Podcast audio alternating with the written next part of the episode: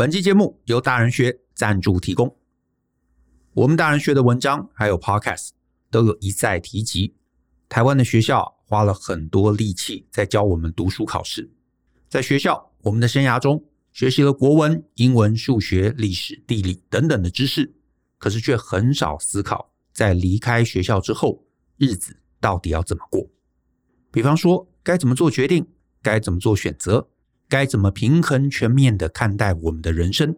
虽然人生很复杂，可能啊也没有一个策略可以完全适用，但是偏偏大部分人却连一套策略都没有，因此他们时常随波逐流，跟着大家人云亦云，而且呢还以为追随大家就是适合自己的人生规划。但是啊，其实并不是这样。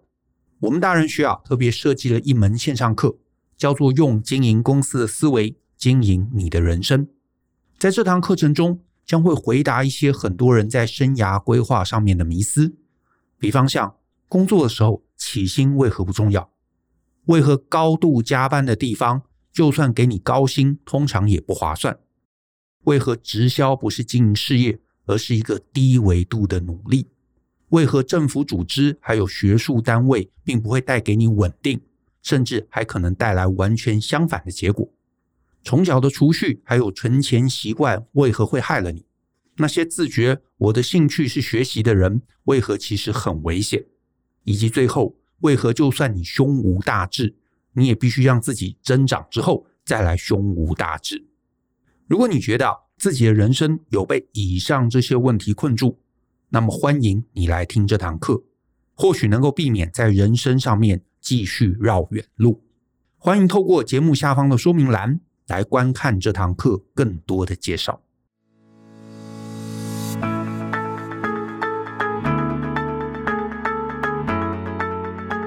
欢迎收听大人的 Small Talk，这是大人学的线上广播节目，我是舅张国阳。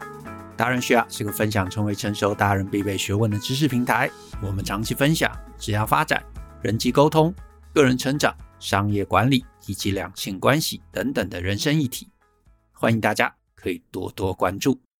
那如果大家有任何想找我们讨论或提问的，都欢迎可以写信到 podcast at ftpn 点 com 点 tw。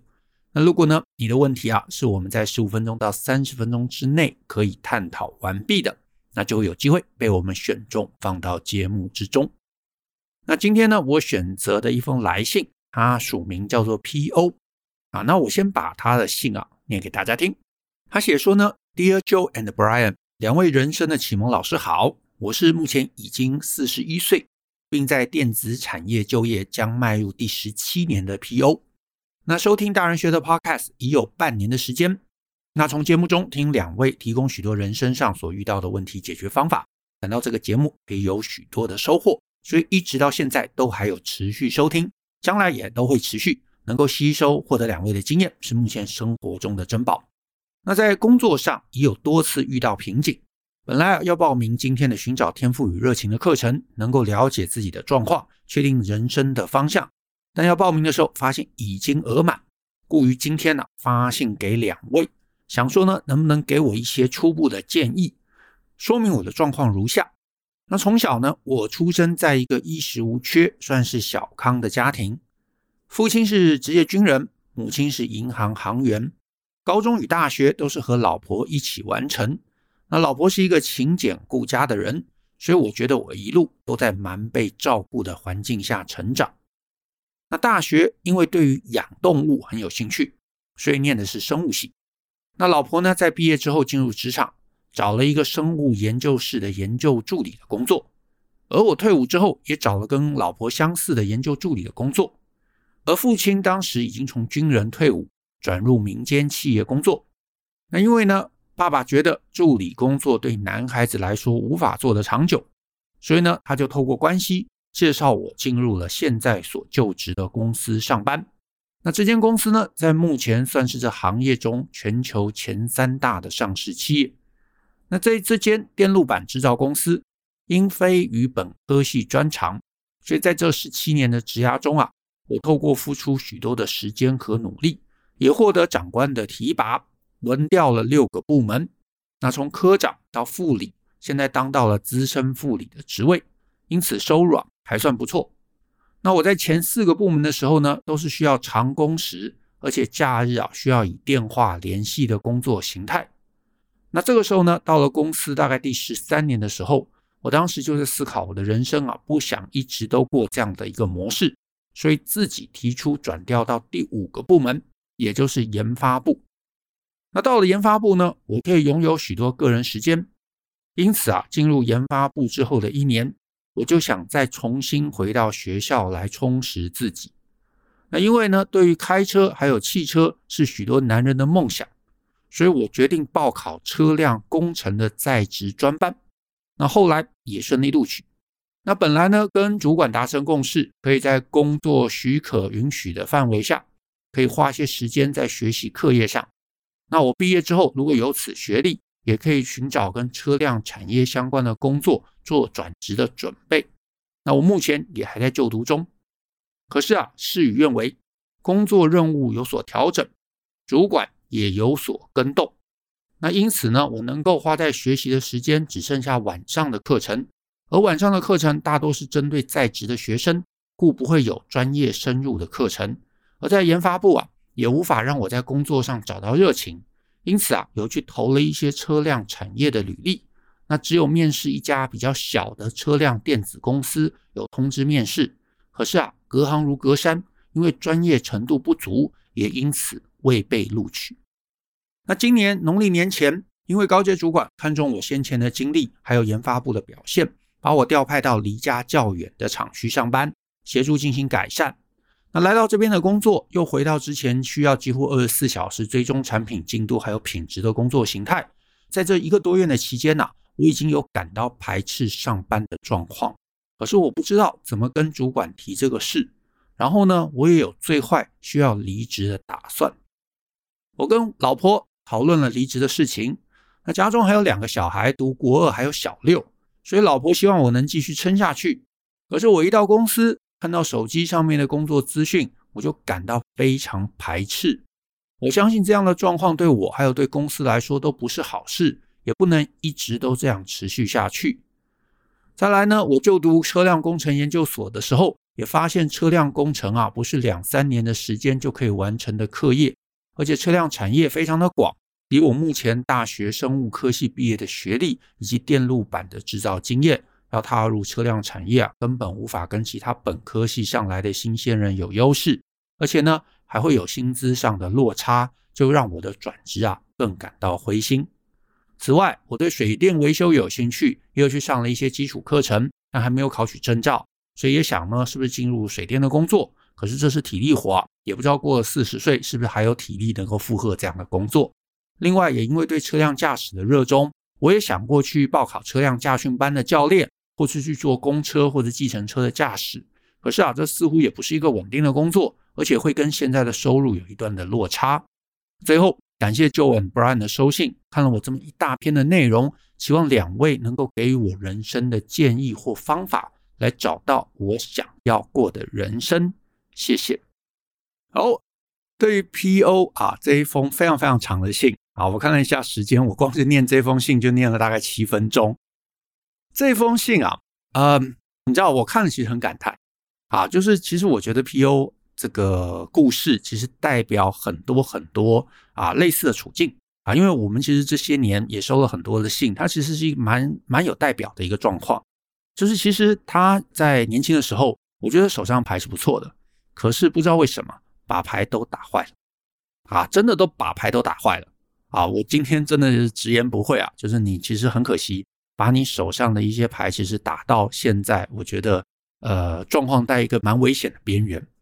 那在这个状况，我的建议是有两个版本，一个比较长、比较复杂，而且可能需要花钱的建议是，呃，我强烈建议啊，就是 PO 啊，或者是跟 PO 处境类似的听众，你去买我们大人学有两堂课啊，真的职场卡住啊，我我真的一律就是职场卡住，我都建议你去买两堂课。一堂是 Brian 寻找天赋与热情的系统化做法，一堂是我的一堂语音课，叫做用经营公司的思维来经营你的人生。把这两堂课好好的参加，好好的听完，因为你过去犯了太多不该犯的错，你对于职涯这件事情的认知啊，或者用心程度，我觉得是有落差的。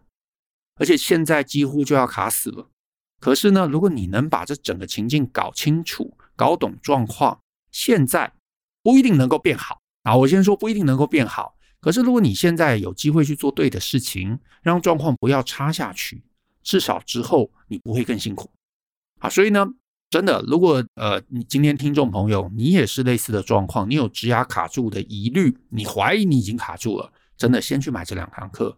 时间其实是我们每个人最宝贵的资源。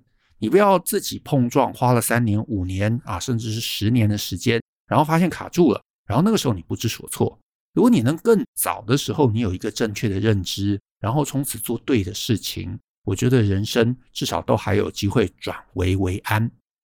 那短的版本是啊，如果 PO 你觉得啊，觉得听课太长、太复杂，而且要花钱，那我今天啊，在 Podcast 节目中，我一样。啊，会提供你一个简单版的建议，而简单版的建议，我觉得是四个字：你重新回头，应该要在工作上面更脚踏实地。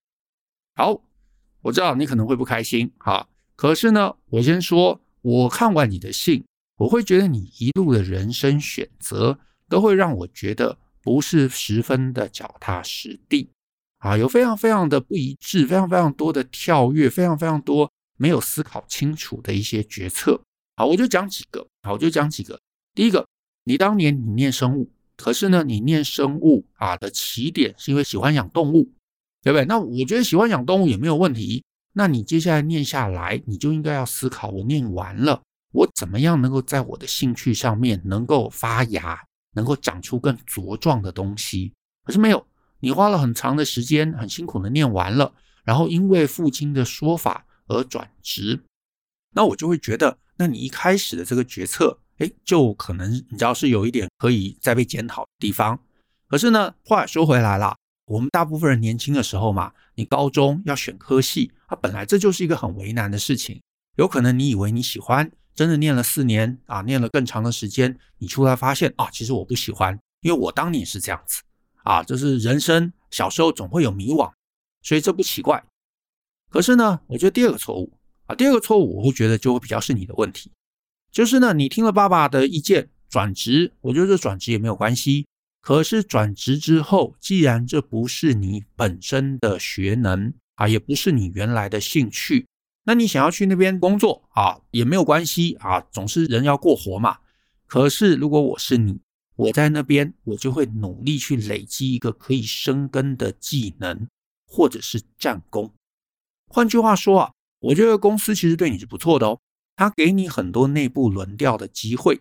可是如果我在这个处境中，我有机会到处去轮调，我就会希望能够赶快啊，真的是赶快找到一个自己能够顺手，而且呢，我能够做得舒服，而且我能够生根的区域。所谓舒服，不是说哦，时间很多，工作很轻松，不是，而是我能够做得顺手，我能够做到强，我能够做到比其他同事还更厉害的地方。换句话说啊，你最后留在研发部，然后呢，你在信里头你写到理由是因为可以有比较多自己的时间，我就会觉得这就很危险啊，这就很危险，因为呢，我如果去了一个部门，我发现诶，这个部门凉凉的啊，我不用做什么事情。啊，我甚至还可以，嗯，你知道，跑出去去上课，哇，我会觉得这很危险，因为我不是本科系嘛。我在这样的一个组织里头，如果我又没有找到一个我能够留下来，大家需要仰赖我的一个优势，那我就会，你知道，随着年龄增长，我的风险就会越来越高。可是我的感觉是，至少我在信里头的感觉是，哎，你没有意识到这个风险啊，你没有意识到这个风险，所以呢，啊，这就会引导到第三个。啊，这个第三个其实是我在看完信中，我觉得你人生倒数啊，算是第二大错误啊。待会我还会讲到这个最大的错误。好，倒数第二大错误呢，就是你没有在这个轮调的时间之内去找到，而且是发挥一个非你莫属的能力。意思就是，哎，我轮调的过程中，我可能会去了那么多部门嘛，所以我就会想，我到底优势在哪里？我是不是能够变成一个研发上面的强者？或者是呢，我就算你知道我没有这些 R&D 的背景，那我能不能你知道擅长维修？或者是呢，我知道怎么处理客服啊，因为我不太清楚你们的产业的一些性质，是做客服呢，还是去销售呢？还是你知道人际关系很强，人脉很强，向上管理很强，对不对？很会搞定老板，都可以，都可以。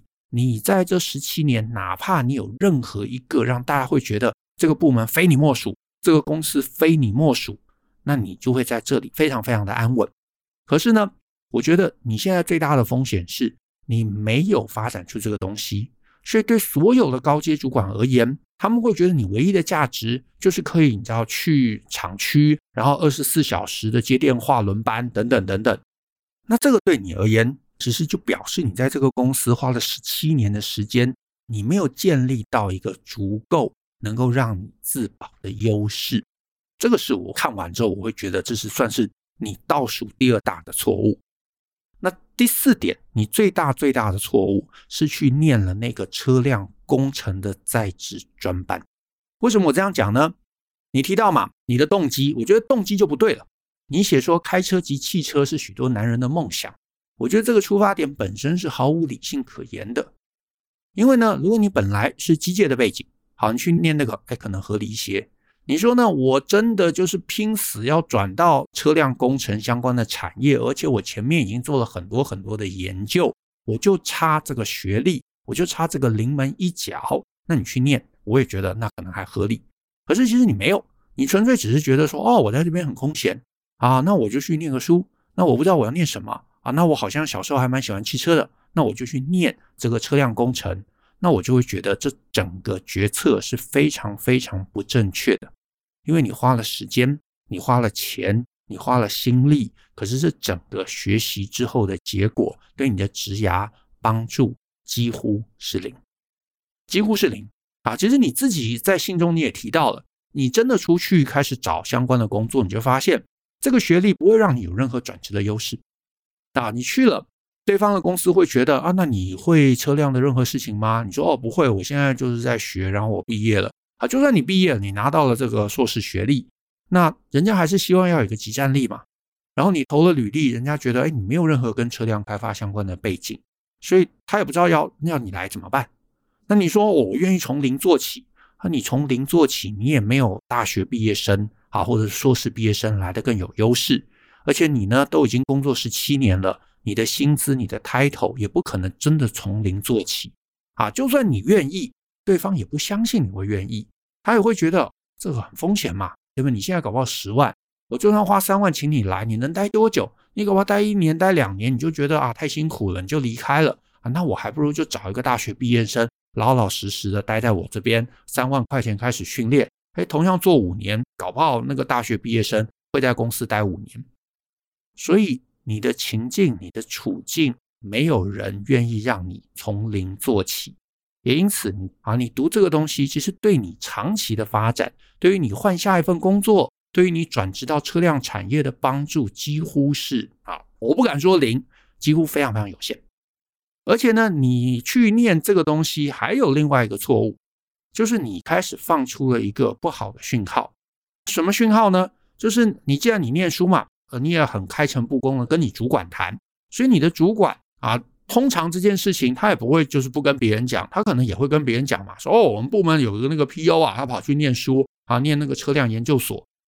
但是只要有上过班，只要有一定政治谋略的高阶主管听了你这个决策，大家就都知道你心不在此啊，你心不在此嘛，否则你为什么不念一个跟电路板有一些相关联的啊，就算是间接关联，你说你去念一个什么 MBA 都好，对不对？大家还会觉得哦，你有心向上。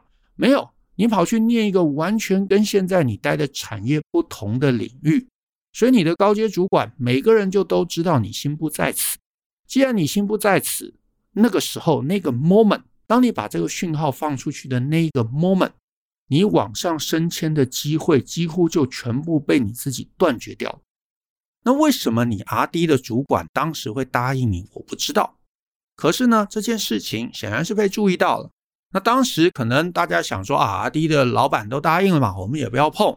可是现在看来，他似乎是换人了，对不对？新的主管啊，当然不会开心这件事情。所以其实他们就开始调整你的工作，他们就没有希望你继续白天去上课，甚至把你调到比较远的厂区，希望你能够知难而退。这就是为什么我会说，读这个在职专班是你目前人生最大、最大、最大的一个错误。如果我是你，我绝对不会做这件事。啊，那再来其他，像你后面提到什么水电维修也好啊，开计程车也好啊，我目前都看不出来你决策的脉络，它就有点天外飞来一笔啊，就是像你问我说，哎，那我要不要去，嗯，去麦当劳打工一样？可以去啊，当然可以去啊。可是我也看不出来你去做这件事情，你的优势，你能够生根的点在哪里？甚至我也看不出来你真的想往那边走，纯粹就是你知道想到这件事情，你顺道提一下。那这个决策，我觉得当然有机会想去就去吧。可是你没有优势，你就不会拿到很多钱，你不会拿到很多时间，你也不会得到你想要的稳定度。所以我是你，我可能也不会往这几个途径去思考。好。那我是你的话，我会做什么事呢？我也先说 PO，你现在手上的牌不是挺好的。那我先说 PO，至少从信里头，因为我不认识你嘛，所以你搞不好有一些别的好牌，我目前不知道。可是纯粹从 email 看到的状况，我会蛮担心你的啊，因为我会很担心你其实把你手上的好牌都打坏了。那你接下来时间有限，所以我如果是你，我会做几件事。第一个，我会立刻休学。好，你还是可以上课，但是如果你上课的主题必须是很聚焦、很踏实、很技能性的主题，或者是它可以让你现在的优势能够更深化下去，不然的话，毕业之后对你的转职帮助是非常非常有限的。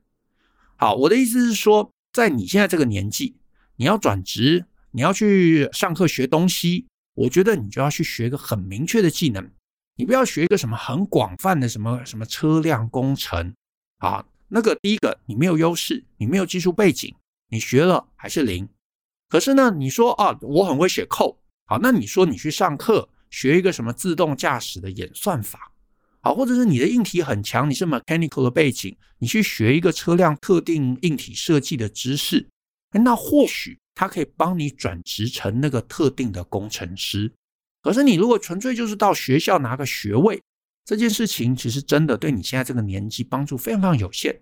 一来学校离业界其实常常是有段距离的，对不对？而且学校它能够教你的就是什么都碰一点点。可是呢，你什么碰一点点，你没有实战力，那你真的你想要去那个公司去任职，别人就会害怕。因为以你这个年纪，你要跨领域啊，可以。可是你通常跨领域过去，你可能就是想当一个主管嘛。你现在是个资深副理，你去了另外一间公司，你也想要当资深副理。可是你跨了产业又跨了职能，那你的实力很可能不行。假设也没有相关的这个带人的经验，也没有带过 R&D 部门的经验，那这样子你要用一个高阶主管的身份过去，当然就是很难的。那前面也提到，你要从零开始，那对方也会怕。因为你不具备相关技能，他要训练你，那也不知道你知道训练到猴年马月。就算对方愿意训练你，而且你愿意一开始拿低薪，那他也不知道你能撑多久。也因此，你就算现在继续去念书，能够撑到毕业，这个毕业这个学历对你来说有很高的几率，最后是两头不着。所以我是你，我会先停损这个，不要再浪费时间，不要再浪费钱。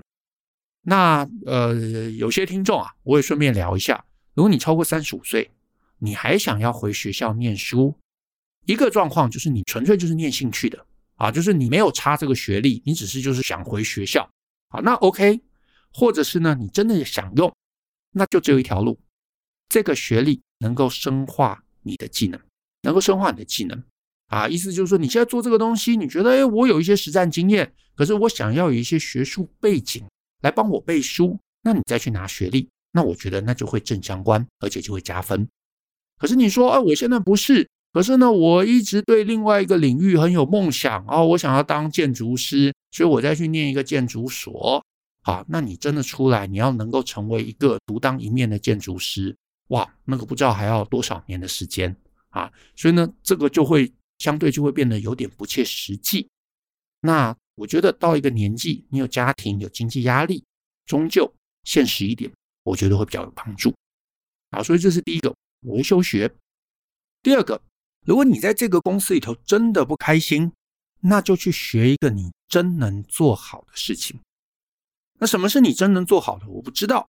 可是呢，你可能就得要回头盘点一下啊。我觉得这也是天赋热情我会带进来的一个原因。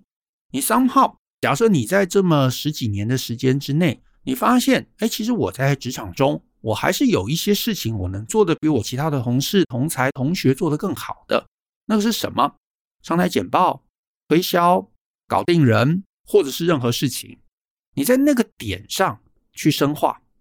啊，比方说你觉得，其实我呃写程式还不错，好吧，那你就老老实实去资测会上一个这个程式的课，我觉得都好。至少你帮自己掌握一个明确可以解决特定问题的技能，这个我觉得搞不好对你帮助可能会更大一点啊，或者是学一些 soft skill，我觉得也都好啊。可是你让你自己能够做好的事情变得更好，那我觉得这个转职才会比较能够脚踏实地啊，才会比较脚踏实地。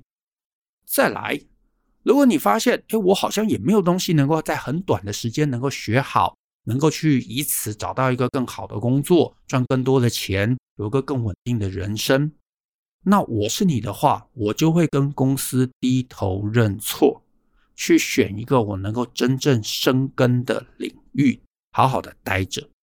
因为你也轮调了那么多部门嘛，我相信这么多部门总有一两个你是有把握。可以做好发光发热，做出一些别人做不出的成就的，所以呢，可能是有的，我相信一定是有的。所以我是你的话，现在我很辛苦，我很痛苦，可是我会尝试把老板交代我的这个救火的任务给顾好，啊，这个厂区顾好，让它的产能稳定，啊，品质稳定。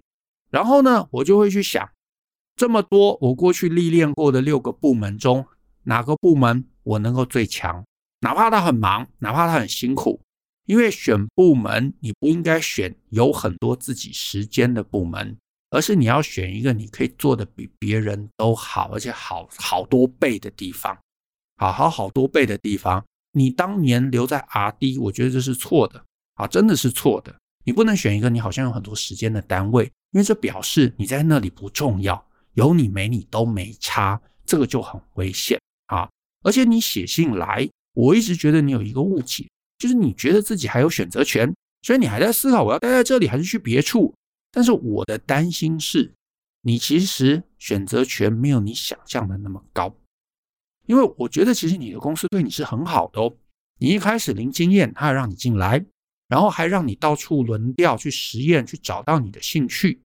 所以我是你的话，我真的会在这段时间之内，好好的让自己的重要性增加。而不是呢，想要你知道找一个呃，我可以有很多时间的一个部门待着。换句话说，我就会回头反思一下，我能不能赶快把现在老板交给我的这个救火任务，能够让它稳定起来。稳定了，我再回头跟公司谈，说哦，我之后也不上课了。可是呢，我想要啊，我想要去另外一个我能够更发光发热，然后他可能也很累的部门，然后让大家觉得你在这边啊，有你真好。你很重要，接下来你的状况才会稳定下来。你要重新去赢回公司对你的信任，因为呢，如果你再不做调整，我觉得再一段时间，甚至你这个救火任务也没有搞好，那接下来可能就是老板就会开始思考：那我到底要不要你？对不对？我们也待你不薄啊，也给了你这么多年的时间，然后也给了你不错优渥的薪资，那现在这个救火的任务你也救不起来了。原来大家觉得救火的任务就是你最大的一个存在价值，结果你也救不起来了。那到了那个时候，你手上的牌就可能会更烂。那最后最后，我就讲一个东西，你有问到计程车司机会不会不稳定？我的答案是，愿意认真的人，什么领域都可以做到稳定。我就想到，我就想到我们在台南其实有一个搭配的计程车司机，他一开始坐计程车，他也就是做路招。啊，就是有人在路边招手，他就停下来就载客。然后呢，他某一次他就载到要去呃某个企业要去上课的讲师还有助教。然后呢，他就跟大家聊天，然后发现哦，原来台北有很多管顾公司会有老师一早坐高铁，然后到台南要来上课。可是呢，这个呃高铁叫计程车有时候不是那么方便嘛。可是呢，这个老师或者助教他们就一定会跑到南科或者工业区，其实就是这个行程还蛮远的。然后呢，所以这一单其实也不错。他就想，他能不能来优化他的时间？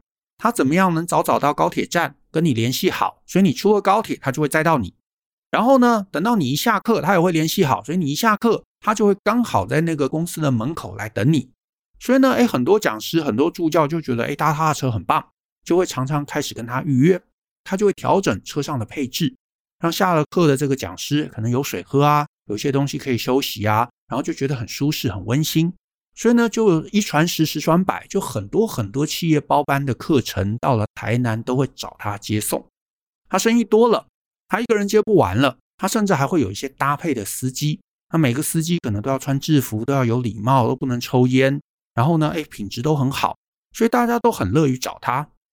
好，那我要讲什么呢？我要讲的东西真的很简单，稳定不稳定，我觉得真的看人。如果你能够脚踏实地，你能够观察需求，你能够让自己变成一个随时都可以满足别人需要的人，你在那个领域就会得到稳定。可是呢，如果我们不能这样，就算我找了一个稳定的公司、稳定的工作。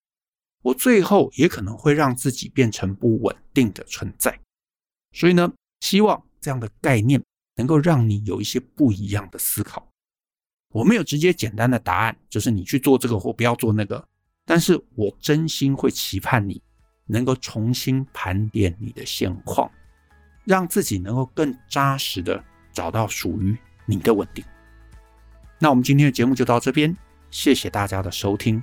那如果你喜欢我们的节目，欢迎分享给亲朋好友，尤其欢迎大家在节目下面留言给我们鼓励。那我们一起相信思考，勇于改变，一起学习成为成熟大人的各类学问吧。那我们下次见喽，拜拜。